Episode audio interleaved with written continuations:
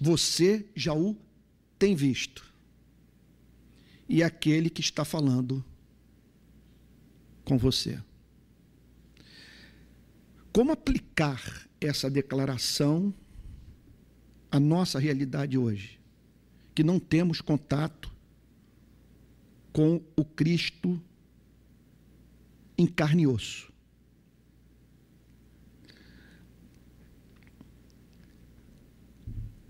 Esse Cristo que se revelou ao cego, hoje se revela a você e a mim por meio das Sagradas Escrituras. É muito importante nesse sentido que seja frisado que equivocam-se aqueles que nas redes sociais colocam Cristo acima das Sagradas Escrituras, e eu sei que ele o está.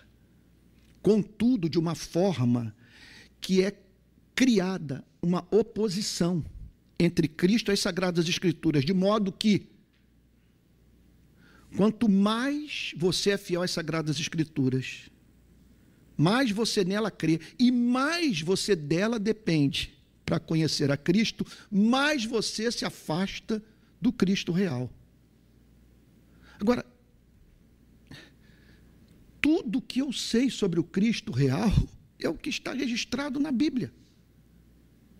De modo que não há espaço no cristianismo para esse tipo de relação com Cristo que não é mediada pelas sagradas escrituras. Estão lembrados do que Martim Lutero falou? numa clássica passagem sobre batalha espiritual, o grande reformador alemão diz o seguinte: que uma das estratégias das forças das trevas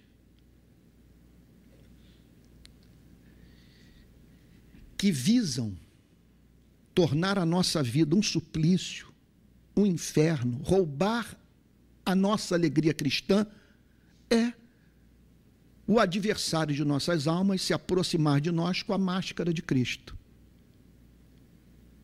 Martim Lutero percebeu isso em inúmeros momentos na sua vida. Em especial, quando ele se sentia tomado por culpa.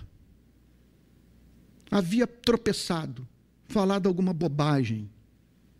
Pecado. E naquelas horas ele percebia a aproximação de um Cristo severo até que um dia ele conta ter chegado à seguinte conclusão: mas não há um só texto do Novo Testamento que mostre um Cristo tão austero como esse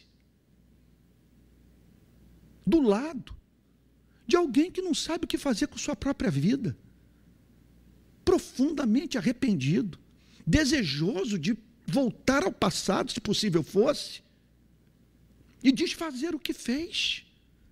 O Cristo da Bíblia é doce, ele não esmaga a cana quebrada, não apaga a torcida que fumega. E aí Lutero, então, deu o seguinte conselho para os seus alunos em Wittenberg, na série de pregações sobre a carta de Paulo aos Gálatas. Sempre que tal acontecer, saiba que não é Cristo que está conversando com você, e sim o diabo travestido de Cristo. Portanto, aí está o valor incalculável da nossa, das nossas, vamos assim dizer, das nossas experiências místicas com Cristo ressurreto, isso é possível, serem reguladas pelas Sagradas Escrituras. Senão nós não teremos como, em hipótese alguma, avaliar a qualidade da nossa experiência, ou a sua natureza, a sua essência.